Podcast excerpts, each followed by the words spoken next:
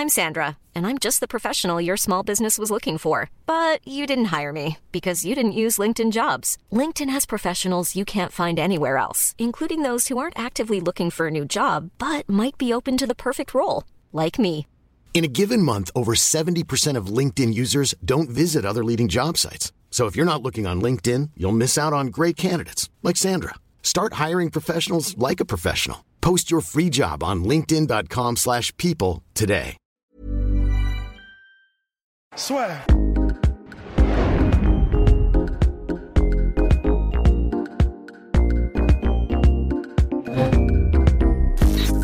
Bonjour à toutes et à tous et bienvenue dans le podcast La Sœur. Première interview Skype du confinement avec Kazael Adjouj. Merci beaucoup d'être avec nous aujourd'hui. Alors, on a beaucoup de questions à te poser. Beaucoup de questions parce que monsieur a quand même fait beaucoup de bruit pour ses débuts, parce qu'ils étaient attendus, en plus au Bellator, accompagné par le mythique SBG. Enfin bref, voilà, Rust va commencer. Alors Rust, qu'est-ce que vous avez envie de savoir sur ce monsieur quand même? Bah, pff, un max de trucs, mais du coup, est-ce qu'on commence par ordre chronologique ou est-ce qu'on commence par le combat au Bellator et on revient avant? Commençons par le combat au Bellator, parce que c'est c'est ce que tout le monde veut savoir. Ouais. Bah, déjà, premièrement, la question c'est. euh, bah, en fait, clairement, quand on mate le combat, et d'ailleurs, je vous conseille d'aller, de télécharger l'app du Bellator, et je, je savais pas, on peut regarder tous les combats sur la du Bellator. En vrai, on n'est pas payé, hein, c'est pas de la pub, mais c'est un truc. et donc, j'ai pu revoir le combat euh, bah, de Azael. Et en fait, euh, il y a un truc qui m'a, c'est vrai, qui m'a un peu, euh, qui m'a marqué, c'est le fait que bah, le combat, il est ultra serré. Clairement, bah voilà, en fait, c'était le striker versus, versus grappler versus lutteur. Mais c'était évident que tu savais vraiment défendre contre la cage, tu savais défendre même au milieu de la cage. En lutte, clairement, tu avais toutes les bases et tu savais faire et tout. Et c'est vrai qu'au fur et à mesure du combat, lorsqu'il avançait, on avait une impression un peu de fatigue. Et comme si, euh, du coup, tu savais ce qu'il fallait faire, mais tu n'arrivais plus à le faire correctement. Et du coup, tu as été un peu mis au sol, etc. Et tu n'as pas pu t'exprimer. Qu'est-ce que tu penses qui s'est passé en fait pendant ce combat? En fait, déjà, premièrement, ce qui... bon, déjà, bonjour. Et Oui, c'est vrai. déjà, je vous remercie de, voilà, de faire la- l'interview avec moi et tout. Ça me fait vraiment plaisir. Et donc, ouais, et du coup, pour, donc, pour revenir au combat, ce qui s'est passé, en fait, de... le premier problème, c'est qu'on avait mis en place un game plan et où il fallait beaucoup tourner, beaucoup se déplacer. Et moi, quand j'étais petit, je faisais du karaté.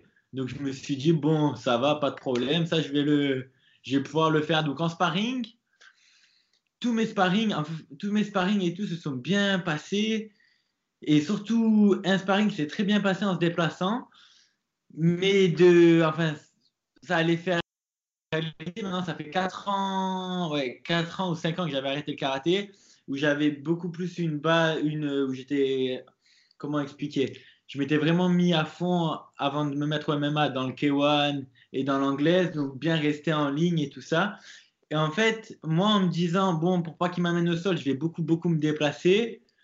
Je pense que ça, déjà, ça m'a fatigué. Et dans un deuxième temps, c'était la mauvaise technique. Parce que si j'étais resté face à lui, j'aurais accepté hop anglaise, vu que je sais que j'étais meilleur que lui en pied-point. Rien qu'en restant, en prenant le centre, en lui tapant, en lui rentrant dedans. Et lui, après, s'il vient, ben, ça aurait été plus facile pour moi de défendre en même temps. J'avais juste à lui scroller sur la tête. Et bon, voilà, gros, gros début, grosse erreur. J'ai eu, pas eu un match-up facile comme beaucoup ont des match-up faciles pour leur début. Donc euh, voilà, moi moi, je suis quelqu'un qui reste toujours positif. Donc euh, voilà, j'ai pris tout le négatif de mon combat. Il y a très peu de positifs, il y a beaucoup beaucoup de négatifs. Je vais travailler sur ça à fond et je vais revenir. Et le prochain combat va falloir mettre un KO. Et, et donc, coup- ton head coach, ah, par- pardon, Rust. Bon, ton, head coach John Cavana est adepte du win or learn, donc gagner ou apprendre. Toi, qu'est-ce que tu as tiré justement de ce premier combat? Parce que tu as dit qu'il y a eu énormément de négatifs, mais j'imagine que tu vas tout emporter pour ton prochain combat, et même pour la suite de ta carrière.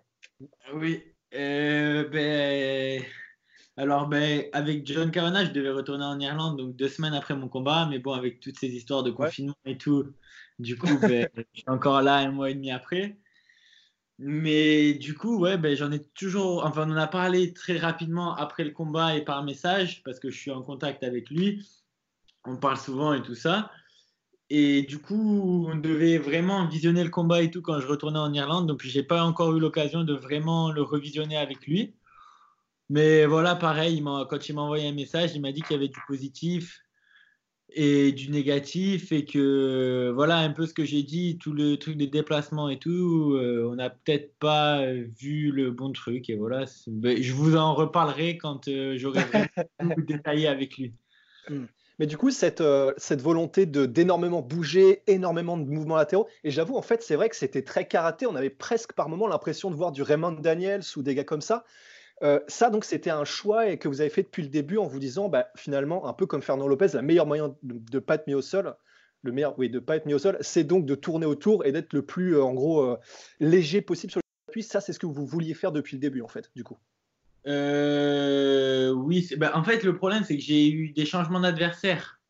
Donc, je ne devais pas combattre lui. Il y en a qui ont pulled out et tout ça. Donc, voilà, j'ai pris un peu aussi qui voulait me combattre. C'était un peu compliqué. Donc, euh, donc lui, ça a été le dernier adversaire. Et puis moi, depuis, voilà, depuis petit, je combats et tout ça. J'ai jamais dit non pour euh, aucun combat. Donc moi, on m'a dit, Ouli, allez, parti, je signe le contrat. et, donc, euh, j'ai un peu réfléchir quand il y avait un lutteur sur le truc. Mais bon, c'est comme ça. et donc, tu as fait ton premier combat professionnel au Bellator. C'est quand même en soi un, pari parce que le Bellator, bon, il y a dans le monde de toutes les plus grandes organisations, il y a l'UFC et il y a le Bellator. Et c'est extrêmement rare les combattants qui passent directement professionnel. Tu as une petite carrière amateur, donc ok, premier combat pro, je fais ça au Bellator. C'est quoi? Si tu as une discussion avec ton head coach, avec ton entourage, où tu t'es dit, bah, direct, faut que je tape très fort parce que j'ai pas de temps à perdre, c'était quoi la volonté derrière ça? En fait, le truc, c'est que je vais vous expliquer l'histoire. Ah En fait, moi, je fais du MMA, ça fait moins de deux ans que je fais du MMA. Il y a moins de deux ans, enfin là, c'est simple, on est en avril, je suis arrivé en Irlande euh, en juin, donc pas l'année dernière, l'année d'avant. Donc juin 2018 2018, j'avais 19 ans. Euh, j'avais jamais fait de grappling, jamais fait de lutte, pur pied-point, pure anglaise, pure K1. Voilà, depuis petit, je suis dans le monde du pied-point, enfin du stand-up, du striking, mais j'avais vraiment jamais fait de grappe ou de lutte. Et je suis arrivé là-bas, il y a John Kavanagh qui m'a. Je suis arrivé le jour euh, des sparring en K1, donc pour moi c'était cool quoi. Ah, et donc je vais lui demander si je peux m'entraîner et tout ça. Il me dit oui, oui, pas de problème. Lui, hyper ouvert, hyper sympa dès le premier jour. Hop, et quand il me voit, en fait, on commence à parler, tac, bon après il laisse une semaine, deux semaines, et moi je lui demande si je peux intégrer directement le cours pro. Il me dit oui, tu peux venir, mais bon, euh, ça va être compliqué. Je dis ok, ok, pas de problème. Et donc je viens tous les jours, tous les jours. Moi je me fais, voilà, hein, j'avais jamais fait de ni de lutte, hein, c'était compliqué au début. Mais donc du coup, en même temps, j'allais au cours débutant le soir, et le, tous les midis, j'allais au cours pro. Et il m'a fait pendant une semaine, deux semaines, trois semaines. Et après, euh, directement, il m'a dit Bon, j'ai vu tes réseaux sociaux, j'ai vu que tu as des titres en pied-point. Moi, j'aime beaucoup ton style de pied-point. Tu as vraiment un bon style où tu arrives à rester très loin, à bien gérer ta distance et tout. Donc, c'est très bien pour le MMA. Il me dit euh, Ben voilà. Et en fait, c'est là où j'ai su que j'allais avoir un contrat avec le Bellator pour quand j'irai pro pour quand je passerai pro. Donc je le savais déjà il y a deux ans que j'allais passer pro avec euh, le, B, le Bellator en fait. Mais voilà, et donc euh, là, à partir de là, moi j'ai commencé à m'entraîner à fond. Il m'a dit on va faire quelques combats euh, amateurs semi-pro.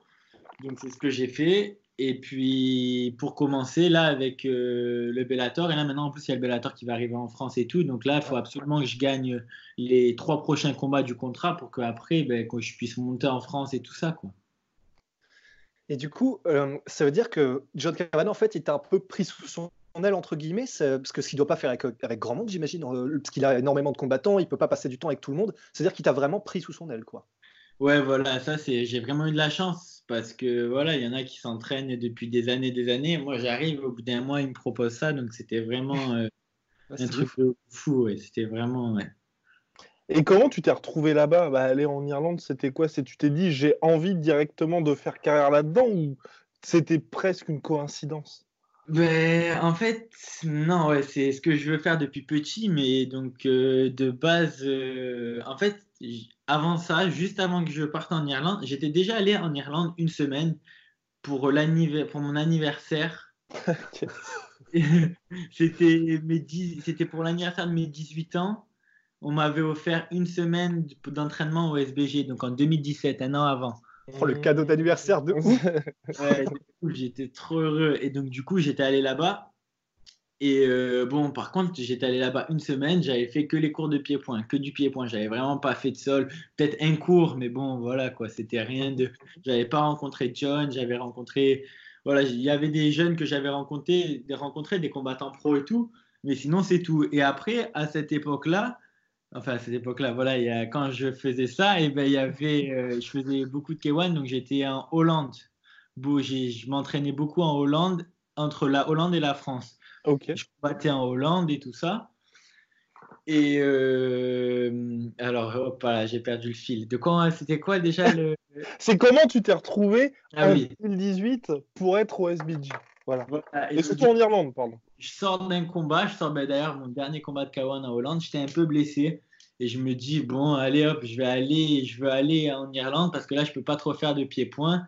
Donc euh, je me souviens j'avais un peu mal aux pieds et tout donc je me disais j'ai pas envie de retourner en Hollande direct, je vais aller en Irlande.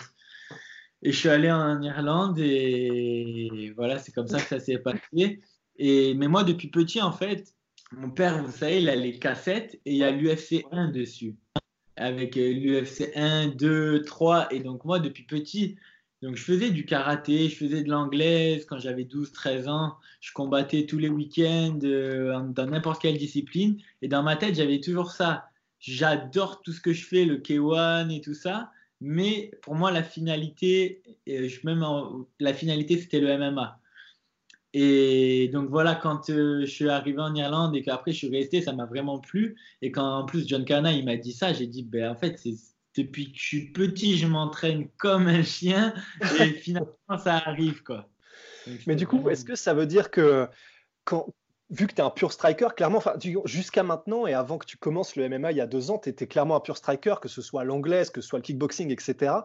Est-ce que là, maintenant que tu as commencé le grappling, la lutte et tout ça, est-ce que tu commences à en tomber amoureux un peu ou tu vois ça comme c'est ce qui me permettra de rester debout? Ah non, moi maintenant, vraiment ce que je le vois, et c'est ce qui s'est passé par exemple au championnat d'Europe, où je, où je, tombe face à un Anglais là, qui était euh, euh, donc championnat d'Europe IMAF, mhm. donc amateur, où je tombe face à un Anglais, c'était une ceinture violette et tout. Et je vais en revenir aussi par rapport à mon combat au Bellator. Ça, c'était mon erreur, aussi une de mes erreurs. Et donc je tombe face à lui. Et le mec, on se met en garde, il arrive, il me dit oh, on se touche les gants. Moi, je touche jamais les gants. Il n'y a aucun combat où j'ai touché les gants. Je vais pour lui toucher les gants, il me plonge dans les jambes. Alors que je touche jamais les gants. là, qu'est-ce qui se oh, passe?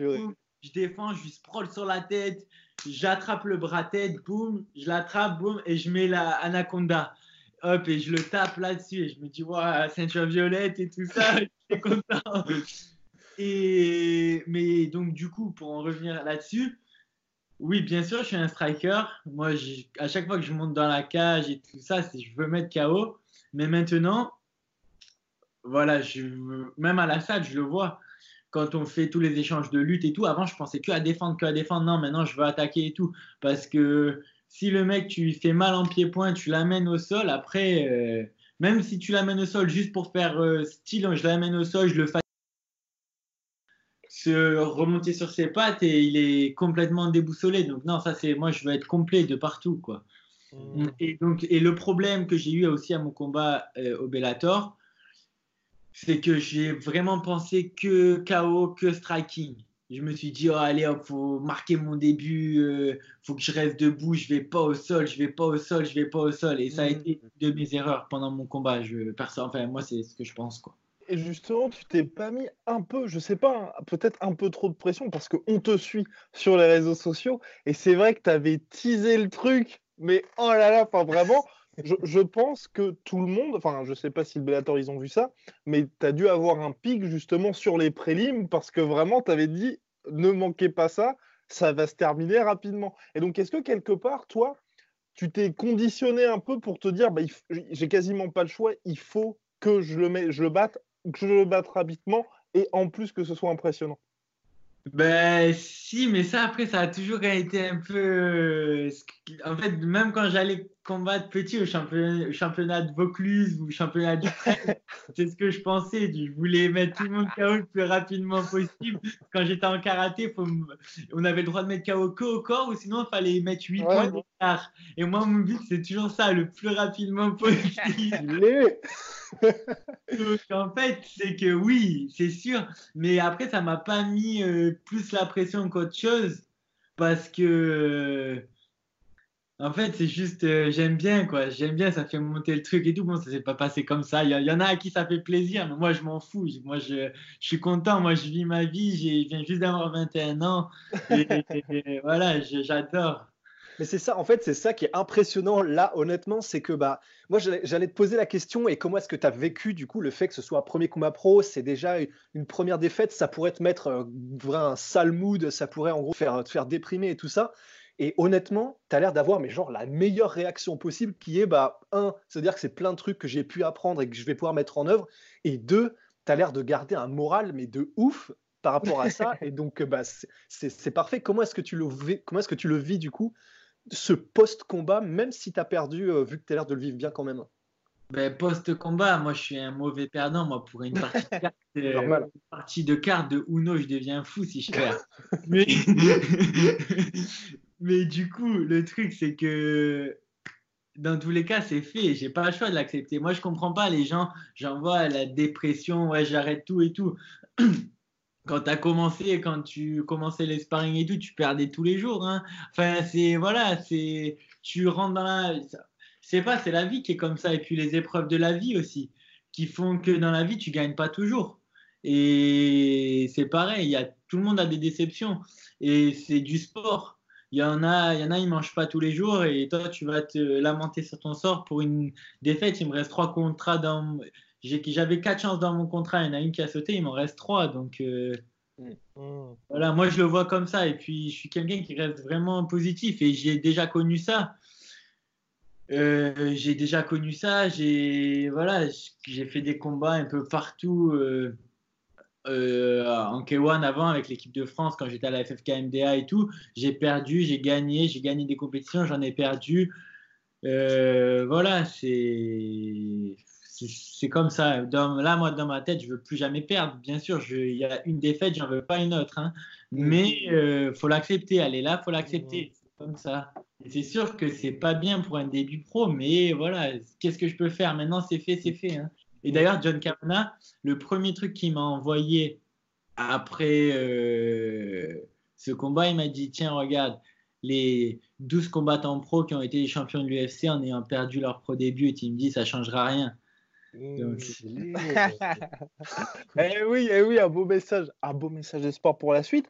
L'autre question, bien évidemment, c'est tu t'entraînes dans l'un des gyms les plus en vue du monde. Bientôt, sûrement, la soeur ira te voir t'entraîner. On l'espère, on croise les doigts en tout cas.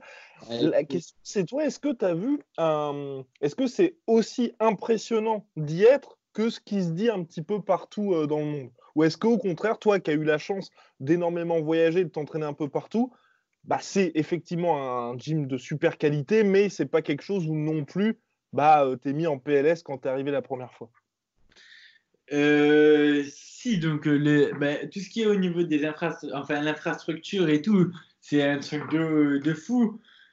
Mais après, donc tous les gens qui sont là et tout, le truc qu'il y a, c'est les Irlandais, ils sont super avenants. Attendez, je vais vous mettre en plein écran. Ah, quand même. Ah.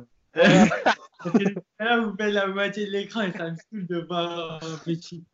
Donc, et donc, euh, ouais, après, voilà, les Irlandais sont super avenants et tout.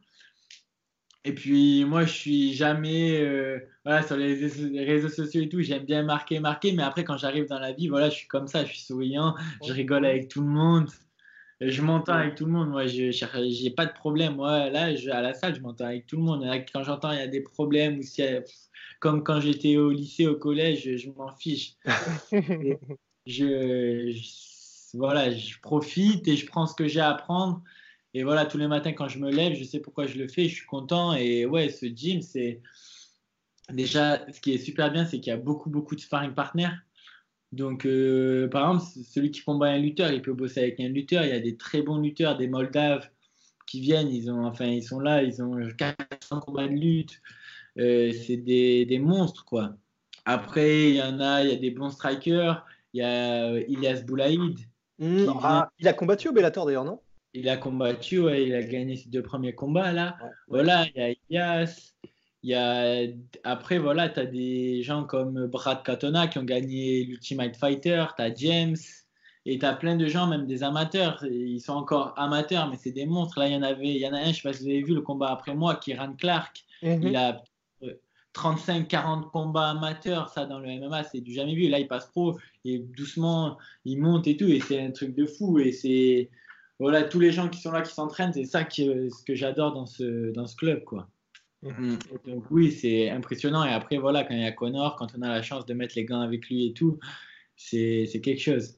Et ah quand bah, tu dis c'est quelque chose, justement, qu'est-ce que c'est exactement ah de mettre les gants avec Connor McGregor? Parce que là, bon, quand même. Eh ben, D'ailleurs, ben, je vais vous raconter l'histoire aussi. Ah bah ouais, ouais. C'est le jour où je mets les gants avec euh, Kiran, donc euh, celui que, dont je viens de parler. Il y a plein de combats amateurs qui est 2-0 au Bellator maintenant bon pote à moi. Je mets les gants avec lui, on finit le sparring. Et il euh, y a Cavana qui me dit, qui nous dit, ouais, est-ce que demain vous voulez mettre les gants avec Connor? Oh. Kiran, il, dit, ben, moi je, moi je peux pas parce que je, travaille. Et moi je lui dis, ben ouais, bien sûr. Moi depuis petit, je le regarde dans mon salon, mon portable, bien sûr que j'ai envie de mettre les gants avec lui.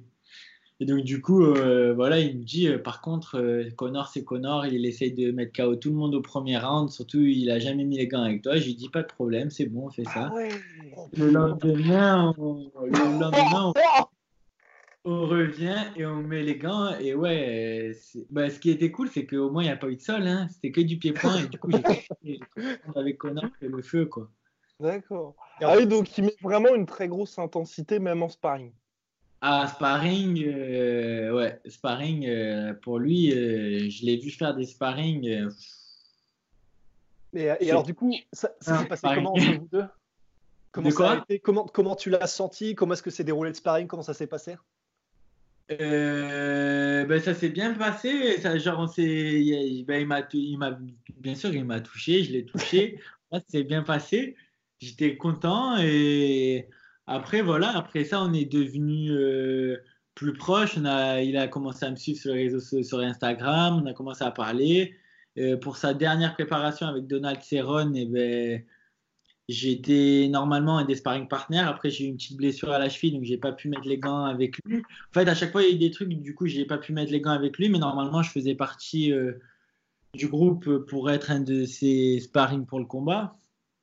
Et bon, du coup, ben, j'ai pas mis les gants avec lui. Je suis pas parti avec lui à Vegas ben, parce que j'avais mon combat à préparer aussi.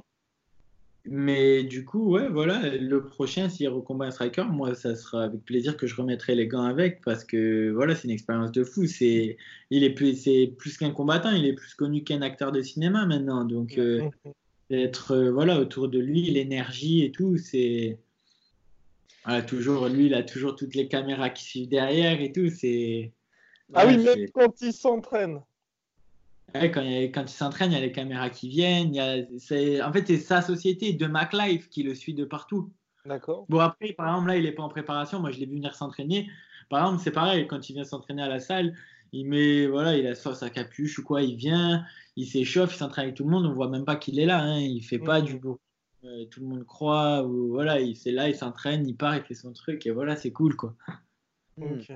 Et du coup, juste par rapport à la pression, parce que là, on parle de Connor et du fait que tu as fait un premier sparring avec lui, mais pour revenir très, rapidement sur, euh, sur ton combat, qu'est-ce, que, qui a été différent dans, je veux dire, l'avant-combat, que ce soit dans le vestiaire, juste avant, au niveau pression, peut-être au niveau les, les nerfs, un petit peu peur, etc., par rapport à ton premier combat pro, comparé à euh, tous tes autres combats avant, parce que tu as eu des grosses échéances, que ce soit en kickboxing, en boxe, etc. etc. Qu'est-ce qui a été différent? Mmh. Et moi, c'est ce qui se passe souvent en fait. Avant mes combats, j'ai. Depuis petit, il faut que, par exemple, mon père était dans mon coin et depuis petit, mon père et tout, il me canalise avant mes combats parce que justement, moi, le problème, c'est que je suis pas introverti ou tout à me regarder partout, est-ce que ça va bien se passer et tout. Moi, c'est l'inverse, je suis trop excité je me dis, oh, allez, c'est parti, on y va. Et dans ma tête, je m'imagine quand j'étais petit ou même là, je me dis, oh, si je mets un KO, un coup de pied sauté retourné, un truc de fou, justement, moi, il faut, faut qu'on me calme parce que je suis trop content d'y aller. En fait, j'adore le MMA, j'adore les arts martiaux et tout ça depuis petit, mais ce que je préfère, c'est le jour du combat. Ça, moi, c'est ça, c'est mon truc. C'est le jour du combat quand il y a tout le monde autour quand tu boxes, il y a les gens qui crient, ta famille, tes amis, des, voilà, même des gens que tu connais pas qui te supportent juste parce que tu combats pour le SBG. Donc c'est un truc de, voilà, c'est un truc de fou. Moi, j'aime vraiment, euh, vraiment ressentir ça, quoi. Vraiment aller au combat, c'est vraiment ce que j'adore. Donc la pression, oui, voilà, il y en avait parce que j'avais pas envie de décevoir. Mhm. Euh, mais bon, euh, voilà, pas plus que ça, j'étais surtout vraiment excité et heureux de me dire que, et tu vois, je m'en juste avant le combat, je me dis, ouais, depuis que je suis petit, euh, quand j'avais 14-15 ans, avant d'aller à l'école, je me réveillais euh, à 5h30, j'allais courir, je m'entraînais avec mon père, j'allais à l'école, le soir, on prenait la voiture, on partait à 45 minutes de route pour s'entraîner et tout ça. Je me disais, allez, hop, enfin, maintenant, il faut que, faut que ça marche, il faut, que je gagne ce combat. Bon, malheureusement, voilà, c'est comme ça. Mais donc, euh, il n'y avait pas forcément énormément de pression. Vraiment, je suis content et je vais arriver de la même, euh, ça va être la même mentalité pour mon prochain combat.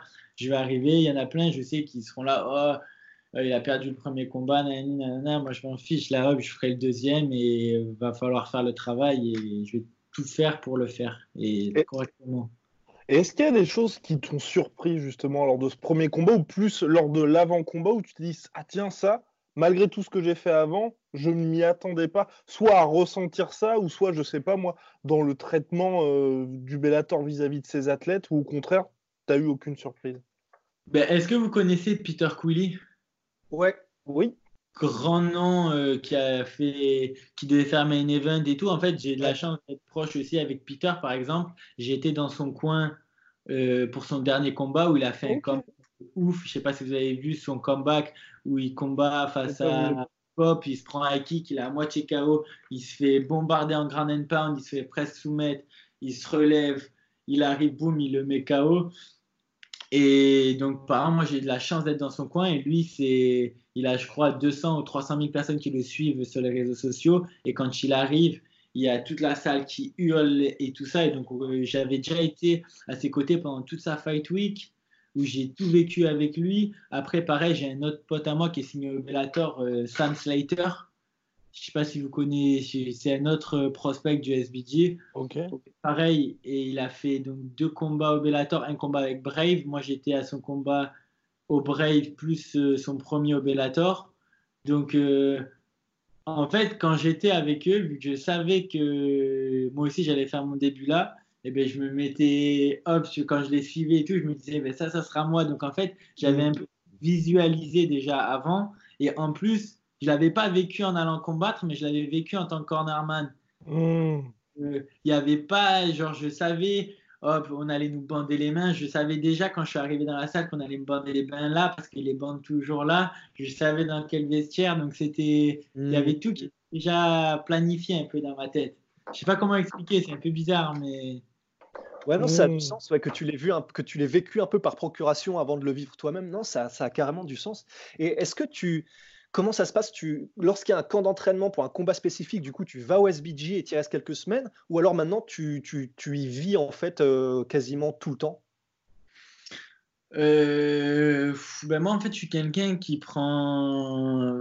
Je sais que, bon, pas les fighters en début de carrière, mais euh, il y a des gens qui font leur camp et qui repartent chez eux, qui se reposent et tout ça, et qui s'entraînent pas pendant quelques semaines, quelques mois. Et moi, ça, en fait, ça m'arrive pas. En fait, c'est normal aussi parce que je suis jeune et c'est le début de ma carrière. Donc, non, moi, j'essaye d'être en Irlande le plus possible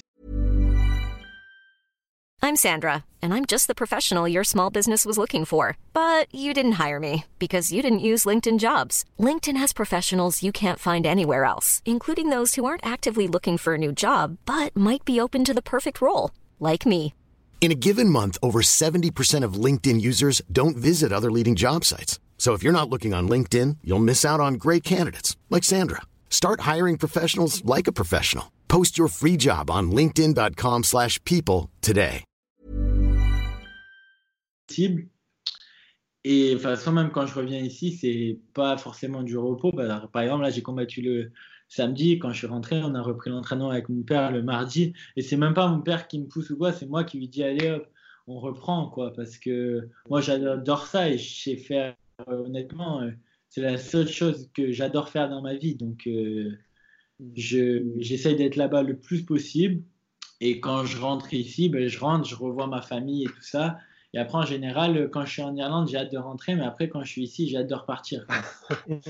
Et quand tu es en Irlande, tu, c'est comme à Tristar, il y a des dortoirs et il y a, y a un espèce de, de- d'hôtel entre guillemets SVG ou tu as une maison là-bas? Enfin, Euh, moi, souvent, je vis en, moi, je vis en coloc avec des potes à moi, des D'accord.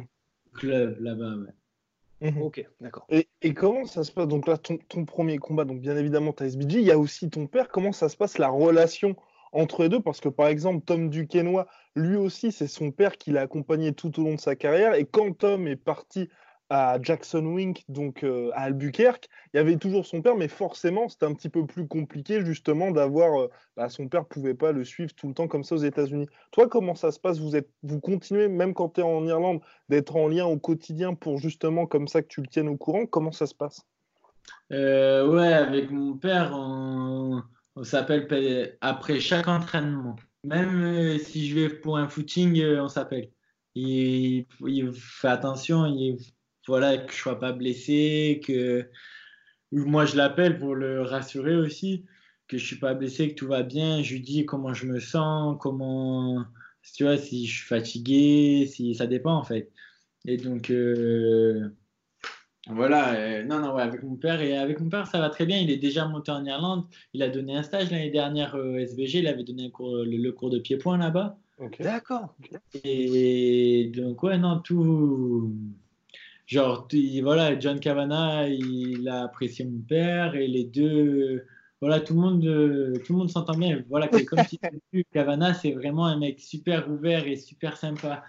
Donc, euh, Et du Euh, coup, pas- ça veut dire que quand vous êtes en, quand vous êtes en camp d'entraînement quelques, quelques semaines avant le combat, et même quand tu es en Irlande, et quand ton père vient, par exemple, parce que le, le- pour le jour de ton combat, il était dans le coin aussi avec John Cavana, dans ces cas-là, en fait, comment, comment ça se passe au niveau de la répartition euh, quand ton père te donne un conseil, que John te donne un conseil Comment est-ce qu'ils font pour euh, ne pas se marcher sur les pieds et puis euh, bien, bien continuer à travailler ensemble?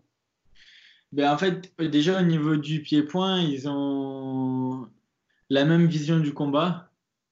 Donc, euh, ça, il n'y a pas de problème. Et après, à partir du moment où ça touche la lutte et le sol, mon père ne dit plus rien parce que c'est un pur euh, D'accord. mec du pied-point. Donc, euh, voilà, il laisse faire John quand on arrive sur les phases de lutte et de sol. Et puis après, ouais, le seul truc qu'il me dit au sol quand je suis dessus, c'est de taper mon père. Parce que vu, que bah, vu qu'il a pas trop fait de jiu-jitsu et tout, il est vraiment spécialisé dans le pied-point. Pour lui, quand comme Khabib, tu dois arriver. Donc euh, voilà. Et, le fait d'aller au SBG, donc en Irlande, est-ce que c'était pour pouvoir rester quand même proche de Marseille et donc de ton père? Parce que tu aurais pu aller très bien, tu aurais pu te dire je vais aller à Etiti, je vais aller à Jackson Wing, je vais aller au Tristar Gym, ou c'est par exemple c'est le fait d'être proche de ta famille, ou au contraire c'est parce que tu étais tellement fan de Conor McGregor tu t'es dit il faut que j'aille aussi là-bas? Non, en fait, vraiment, de base, c'était juste euh, allez hop, euh, je, vais, je vais essayer en Irlande. Mais quand j'étais plus petit, je me disais, ouais, je vais aller aux États-Unis et tout ça. Mais après, je suis allé en Irlande. Et ouais, en fait, tout s'est tout s'est déroulé tellement vite que j'ai rien vu. En fait, j'ai rien vu arriver, honnêtement. Et donc, ouais, je suis allé en Irlande et je me suis dit, bon, ben, allez, hein, ben, du coup, ben, je vais rester là. Et euh, une question aussi par rapport à ce que tu as dit euh, au début du, du podcast, tu disais que tu touches pas les gants. C'est quoi le, le- le- le raisonnement derrière ça? Euh, moi, je touche les gants s'il veut toucher les gants, sinon, moi, ça me. Ah oui, d'accord, c'est juste. ok. ouais. S'il veut toucher les gants, se les touche avant, quand l'arbitre il parle et qu'après on recule. Mais à partir du moment où le combat part, non, c'est tout. moi je les toucherai pas jusqu'à la fin. À moins que je boxe, ça m'est déjà arrivé par exemple de boxer sur des championnats de K1. Euh, bon, maintenant, ça n'existera plus en MMA parce que, enfin, même ça existe, maintenant, c'est du professionnel, c'est pas pareil. Mais avant, par exemple, je boxais, je me souviens avoir boxé un pote à moi, on se touchait les gants à chaque round. Bon, après, après, il va avoir touché les gants, il n'y avait plus du tout, je le connais pas, hein, rien, plus rien.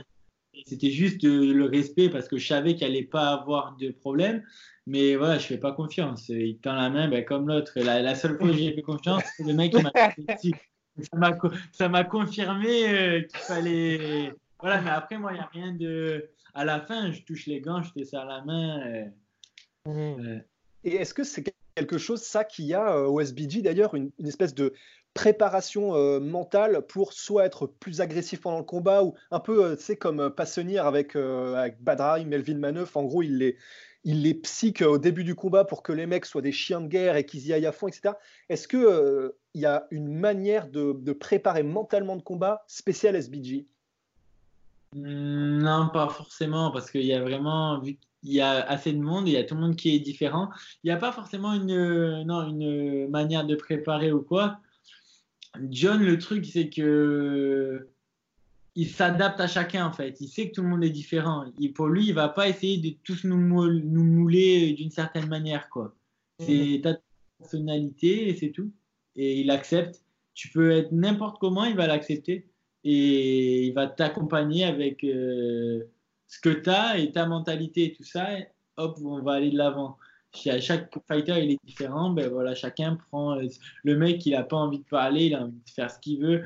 Il y en a qui voilà, hop, pas de problème, tu fais ça, hop, l'autre, c'est tout. Il nous donne des conseils, mais il va pas nous essayer de nous mettre dans des moules à tous être les mêmes ou quoi que ce soit. Mhm.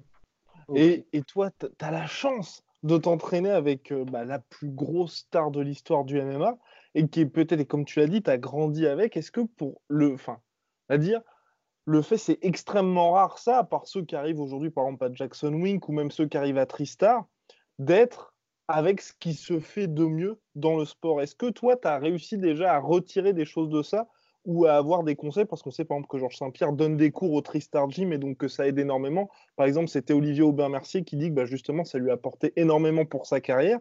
Est-ce que toi, déjà là, tu te dis c'est bien d'avoir eu Conor pour, je sais pas moi, ta communication ou même juste dans tes entraînements? Ben, Au niveau des entraînements, moi, j'avoue euh, que je, juste le jour où j'ai mis les gants avec lui, ben, je me suis entraîné avec lui. Sinon, je l'ai juste vu, euh, il vient surtout s'entraîner pendant ses préparations parce qu'il fait un peu ses trucs aussi de son côté. Il, a son club d'anglaise, il a ses préparateurs physiques et souvent il appelle des gens pour s'entraîner euh, sans le dire à personne. Il vient à la salle et personne ne sait qu'il est venu. Quoi. Il vient à l'après-midi s'entraîner avec des lutteurs ou des mecs du sol. Donc, moi, il, enfin, j'ai jamais, il a jamais donné un cours. J'ai jamais pris un cours avec lui, en fait. Donc, j'ai jamais vraiment rien appris de, de lui. Bon, quand on a mis les gants, voilà, c'était plus un échange. Voilà, c'était pas, vous voyez ce que je veux dire, c'est pas comme euh, Georges Saint-Pierre qui donne un cours et voilà. Donc là, ça, je l'ai jamais ressenti comme ça. Après, au niveau de la communication, je pense que c'est ça ce qui a fait un peu grossir sur les réseaux sociaux, que je viens du SBG et tout ça. Mais après, c'est pareil, euh, avant d'arriver, j'avais quand même déjà beaucoup de gens de vers chez moi qui me suivaient. Donc, euh, bien sûr, ça a aidé. Et en même temps, euh, j'en avais, voilà, j'ai pas, genre, m'a jamais partagé sur ces réseaux sociaux, quoi. Donc, Mais si, une fois, une fois, monsieur. Je crois qu'il y a eu le. Alors, le poste là, attends, c'est ce fameux poste. Oui, où il y avait euh, Connor devant et les derrière. Ah oui, oui, c'est vrai, c'est vrai. Ah, je suis une mauvaise homme. j'avais oublié, j'avais oublié cette photo. Et ah je justement, j'essayais de voir est-ce qu'il a partagé la, la photo de notre sparring, notre sparring? Et je me disais non, non, il, a, il commente et tout, normal. Et oui, c'est vrai qu'il y avait cette photo. Ben justement, cette photo, on peut voir ma, ma cheville, elle est strappée. Ce jour-là, je devais mettre les gants avec lui, mais je l'ai strappée, quoi. D'accord. Et donc, c'était ce fameux moment-là. ok. Et, bah, et pour, pour, poursuivre sur ce que disait Guillaume, est-ce que euh, toi, tu as déjà un plan prédéfini, enfin pas forcément un plan, mais un peu comme Morgan Charrière, où tu sais que tu vas vraiment vouloir mettre l'accent, soit ouvrir une chaîne YouTube, soit vraiment volontairement mettre l'accent sur les réseaux sociaux, que ce soit Insta ou Twitter, ou euh, tu, fais, tu fais comme tu fais sans trop y réfléchir pour l'instant? Euh, Non, ouais, je pense que c'est important. D'ailleurs, je trouve que c'est super euh, intelligent ce qu'il a fait, Morgan.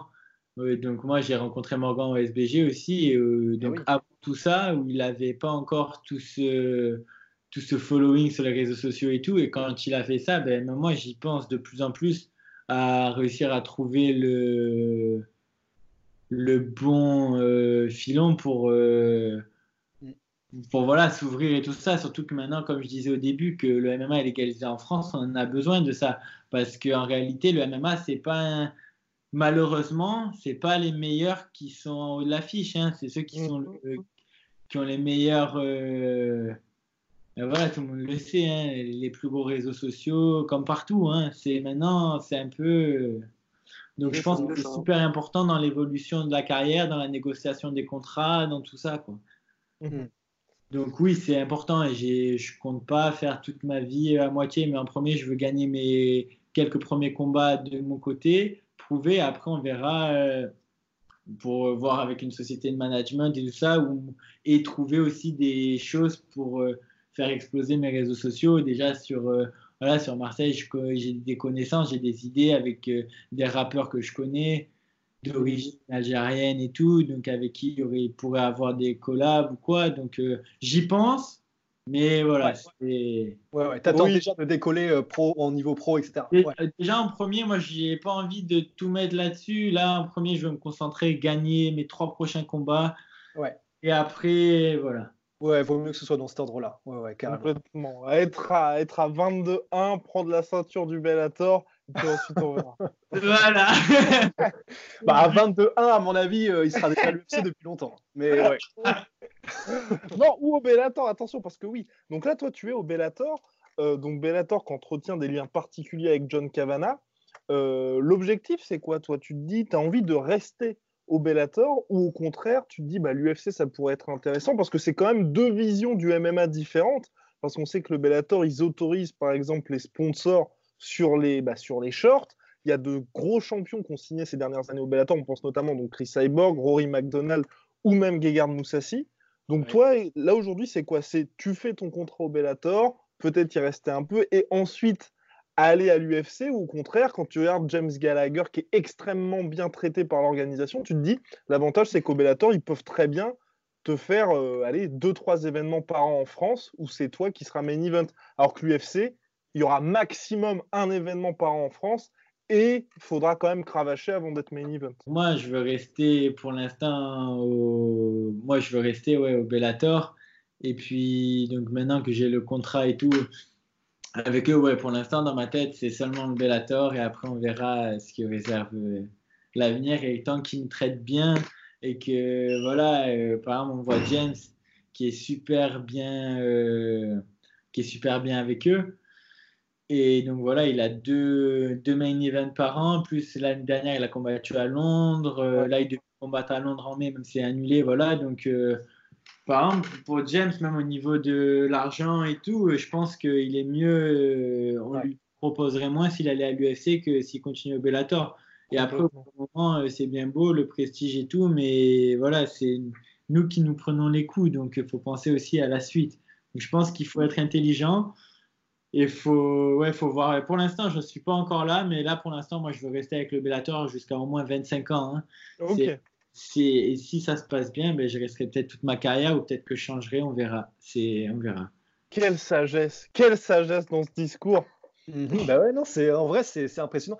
Mais c'est et euh, qui est-ce qui gère tous les contrats, etc. C'est toi, c'est ton papa, c'est euh, qui est-ce qui contacte le, le Bellator et, euh, et qui gère un peu tout ça? Moi, c'est John qui s'occupe de moi à ce niveau-là. D'accord. D'accord, ok.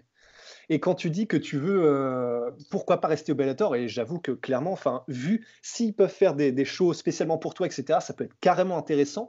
Mais du point de vue de, euh, du point de vue, je veux dire, de hum, rencontrer les meilleurs et être sûr d'être accepté comme étant le meilleur de tous les temps, si jamais tu es dans ta caté, que tu restes en phaser, etc.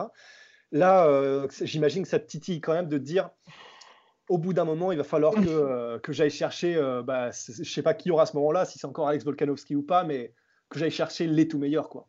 je suis totalement d'accord avec toi et c'est pour ça que j'espère que dans le futur, les organisations vont s'ouvrir. Et j'espère, moi, ce que je veux, ce que je m'entraîne, c'est pour être le numéro un, donc avoir la ceinture au Bellator.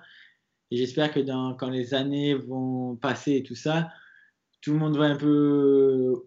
Qui vont ouvrir leur esprit et qu'après, il y aura par exemple Bellator contre One ou Bellator contre UFC, champion contre champion.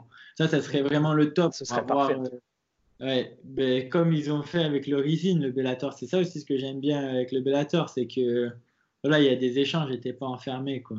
Donc euh, bien sûr, j'ai envie de boxer et de rencontrer les meilleurs, mais voilà, faudra voir et il faut voir aussi après avec comment ça va évoluer. Je pense que dans les prochaines années, il va y avoir plein de nouvelles choses et même euh, tous les coachings et tout, ça va être plus. Euh, je pense qu'ils vont faire en sorte qu'on cut de moins en moins et tout ça. Je pense que ça va, ça devrait arriver. J'espère que ça arrivera avant qu'il y ait vraiment des, encore des problèmes comme il y a eu il y a quelques années au One et tout euh, en Asie je pense que ça serait mieux pour tout le monde et tout le monde combattrait dans leur euh, pas leur vraie catégorie parce que ça n'existera jamais, mais voilà. et tu es dans une catégorie où en France, bah, il y a pas mal de prospects. Donc là, il y en a notamment trois auxquels on pense, dont toi, c'est Morgan Charrière, donc Azael, voilà, qui est avec nous aujourd'hui, et Saladin Parnasse. Et toi, par... et donc vous évoluez chacun dans des top organisations hors UFC. Mmh Comment toi tu te situes par rapport à eux, même si tu es bien moins avancé, bien évidemment, hein, dans ta carrière professionnelle? Euh, ben, Morgan, moi, c'est un pote à moi. Donc, euh, je me suis déjà entraîné avec lui. D'ailleurs, c'était à mes tout débuts au.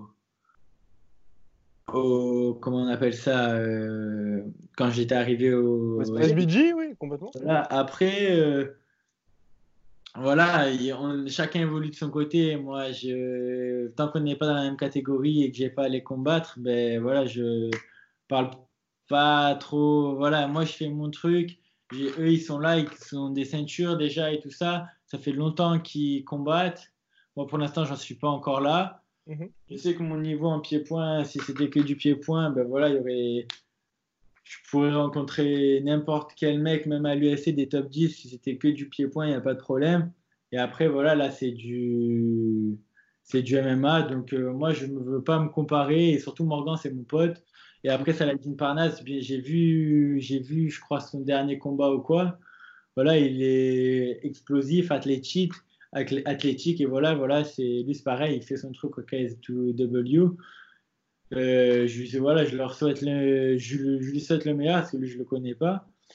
Et non, voilà, et là, j'ai pas très envie de parler avec, euh, enfin, à propos de ça parce que. Mais tu suis quand même leur carrière, oui. Oui, je suis leur carrière parce que c'est mon pote, on se suit sur les réseaux et tout ça, et c'est grâce à lui que j'ai commencé à travailler avec euh, le même préparateur physique que lui. On a le même préparateur physique, Sport, qui est un très très bon préparateur physique.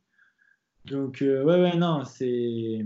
Voilà, par exemple, c'est grâce à Morgan que j'ai commencé à travailler avec Rémi parce que je lui avais demandé des trucs. Il m'a dit, bah, tu sais quoi, il y a mon préparateur qui fait des.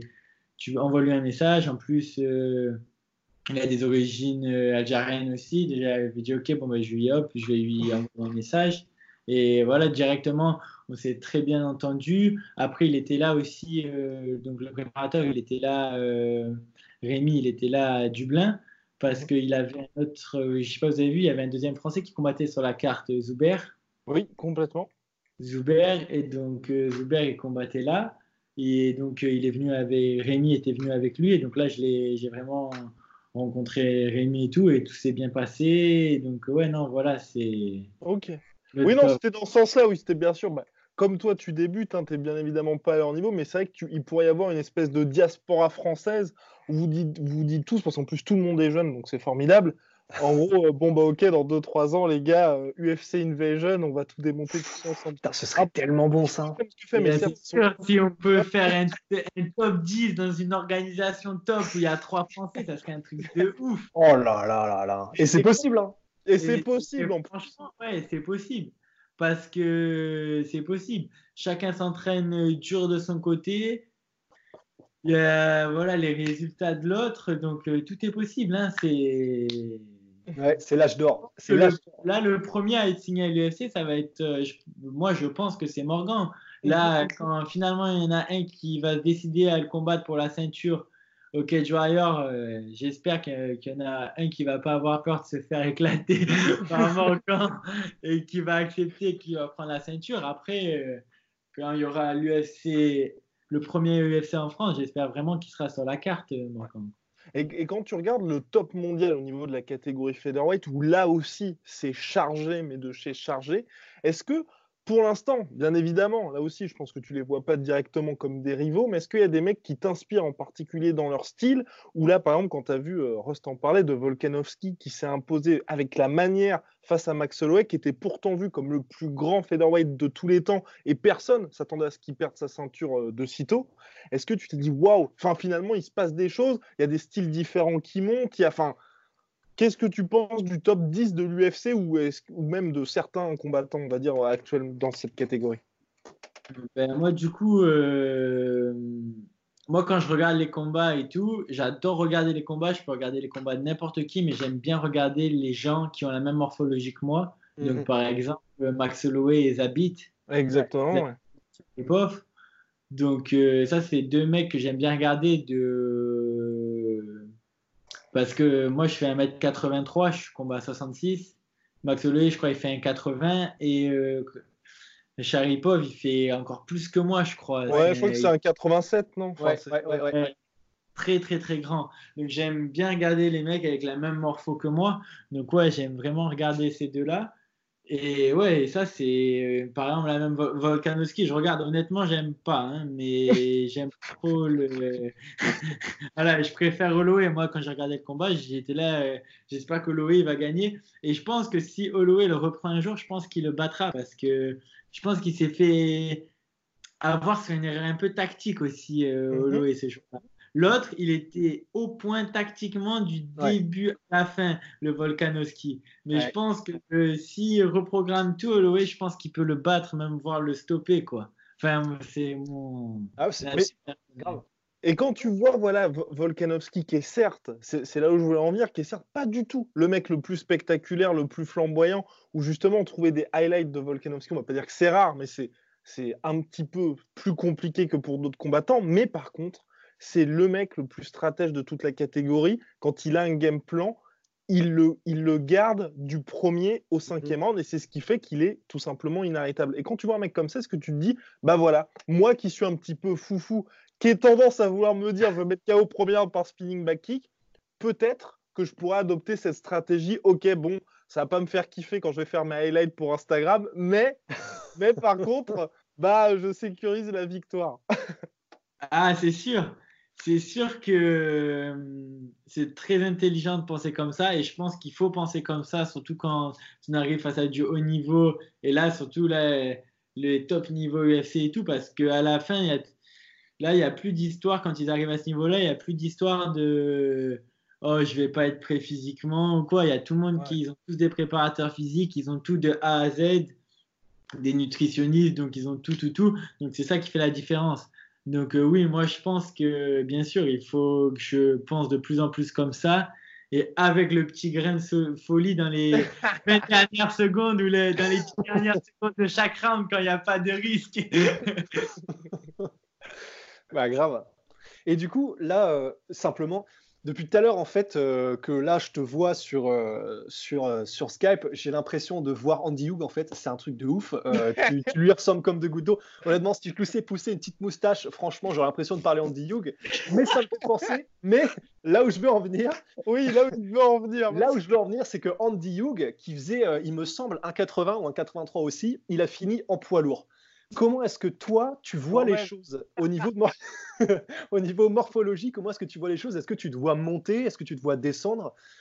En plus, tu n'as que 21 ans, donc le pic physique, il est dans 6-7 piges. Comment est-ce que tu penses que ton corps va, va progresser? Euh, oui, je pense que bien, je vais rester pour, pour les quelques prochaines années euh, en feather, bien sûr. Mais là, déjà, je vous l'avoue, euh, c'était donc mon premier coaching parce que moi, j'avais jamais cuté avant parce que mon père, il voulait pas que je fasse ça pour les combats amateurs et tous les combats de K1 et tout ça, il voulait pas. Et donc là, vu que j'ai été ben, suivi par, un très, ben, par le nutritionniste de Connor d'ailleurs, par Tristan Kennedy, qui est donc euh, il m'a bien vraiment lui, m'a tout bien fait de A à Z, tout est détaillé. Moi, je savais même pas qu'on pouvait pousser euh, la nutrition aussi loin, quoi. Et donc ouais, pour l'instant, je suis à 66. Et c'est sûr que quand j'aurai 30 ans, je serai plus à 66. Je serai plus un fader, ça c'est sûr, sûr, sûr. Mais pour l'instant, je vais essayer de rester le plus longtemps possible. Mais après, euh, on verra. Franchement, ça, ça dépend de mon corps, de comment ça va se développer. Et comme tu disais, j'ai que 21 ans. Donc c'est sûr que là, j'ai pas encore la force euh, que quand j'aurai 25, 26, 27 jusqu'à mes 30 ans, là, là on verra. Mais là, pour l'instant, pour l'instant, je suis euh, en fader et après, on verra euh, où ça mène. Quoi. Et comment ça s'est passé en ce premier cutting? C'était une vraie expérience ou justement, comme tu as bénéficié d'un des meilleurs nutritionnistes au monde, ça a été? Ben ouais, c'était une expérience. Là, plus manger, plus manger de chocolat, plus manger de bonbons. Moi, j'étais habitué à bien manger. Et là, j'ai appris que c'était pas comme ça. Hein. Et bon, d'habitude, je me mettais au régime, euh, voilà, une semaine avant le combat j'allais courir avec mon kawaii, je faisais de la corde à l'ancienne. Hein. J'ai combattu en Thaïlande, c'était pareil, tu cours en plein soleil avec le kawaii, tu perds ton poids, t'enlèves, papa, t'es au poids, hop, tu sautes sur le ring. Et que là, non, c'est beaucoup plus long. Après la dernière semaine, euh, plus aucun glucide, même plus manger de pâtes que de la protéine avec un peu de graisse parce qu'il n'y a que ça qui retient pas l'eau. Le water loading, quand tu dois boire 8 litres d'eau par jour et tout, voilà. Après, moi j'ai eu de la chance, c'était pas un cut compliqué, j'ai pas eu beaucoup à perdre. Donc voilà, mais là j'ai donc après mon cutting, j'ai assez, genre j'avais jamais été aussi lourd euh, deux semaines après un combat, donc euh, la prochaine fois, euh, ça sera peut-être un petit peu plus compliqué. Non, même pas parce que maintenant je sais. Maintenant, je sais combien je vais perdre d'eau. Donc, en fait, non, ça sera même pas plus compliqué. Ça sera même, je pense, plus facile parce que maintenant je connais mon corps et je sais comment il va réagir à tout. Donc, euh, non, en fait, j'ai dit n'importe quoi, ce sera pas plus compliqué. Maintenant, je sais, je sais combien je perds, donc ça va être plus facile pour moi. J'ai tout marqué et je reprendrai le même nutritionniste. Et voilà, donc euh, ce sera Et tu es à combien de kilos dans la vie de tous les jours? Ton poids de forme? Alors, avant mon combat, mon poids de forme, c'était 72, 73. Ok. Et là, euh, après mon combat, je suis monté jusqu'à 77 le matin. Hein. Ah ouais Et là où j'ai, mais là vraiment, je me gavais parce qu'en fait, j'ai tellement été frustré ah pendant euh, pendant cette période où là, je mangeais, mais c'était vraiment euh, ouais. Je prenais tout, ce qui passait, je le prenais. Et là, du coup, là, du coup, je me, j'ai recommencé. Bon, je me fais plaisir et tout, mais je mange quoi. Mhm. Et là, je suis entraîne deux fois par jour. Et là, je suis à 75. Donc, 74, euh, non, ouais, 75. Donc là, je, suis, je pense que là, ça y est, maintenant, je suis un vrai feeder, tu vois.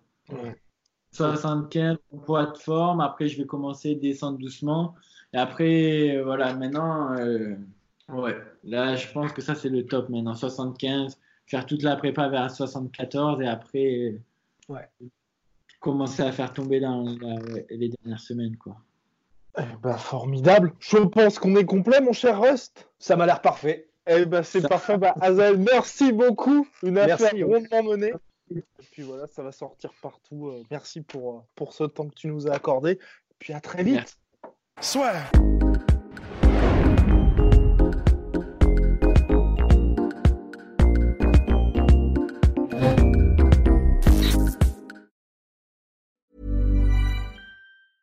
Planning for your next trip? Elevate your travel style with Quince. Quince has all the jet setting essentials you'll want for your next getaway, like European linen, premium luggage options, buttery soft Italian leather bags, and so much more. And it's all priced at 50 to 80% less than similar brands. Plus, Quince only works with factories that use safe and ethical manufacturing practices. Pack your bags with high-quality essentials you'll be wearing for vacations to come with Quince. Go to quince.com slash trip for free shipping and 365-day returns.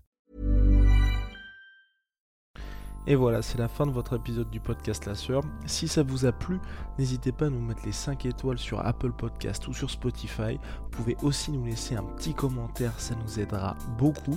Et si vous voulez aller plus loin avec nous, vous tapez La Sueur sur toutes les plateformes ou sur les réseaux sociaux, vous nous trouverez. Et là, vous nous écoutez très certainement en audio. On est aussi en vidéo sur YouTube, mais également sur Snapchat. Là encore, vous tapez la et on sera là. Merci de votre fidélité et à très vite pour de nouvelles aventures.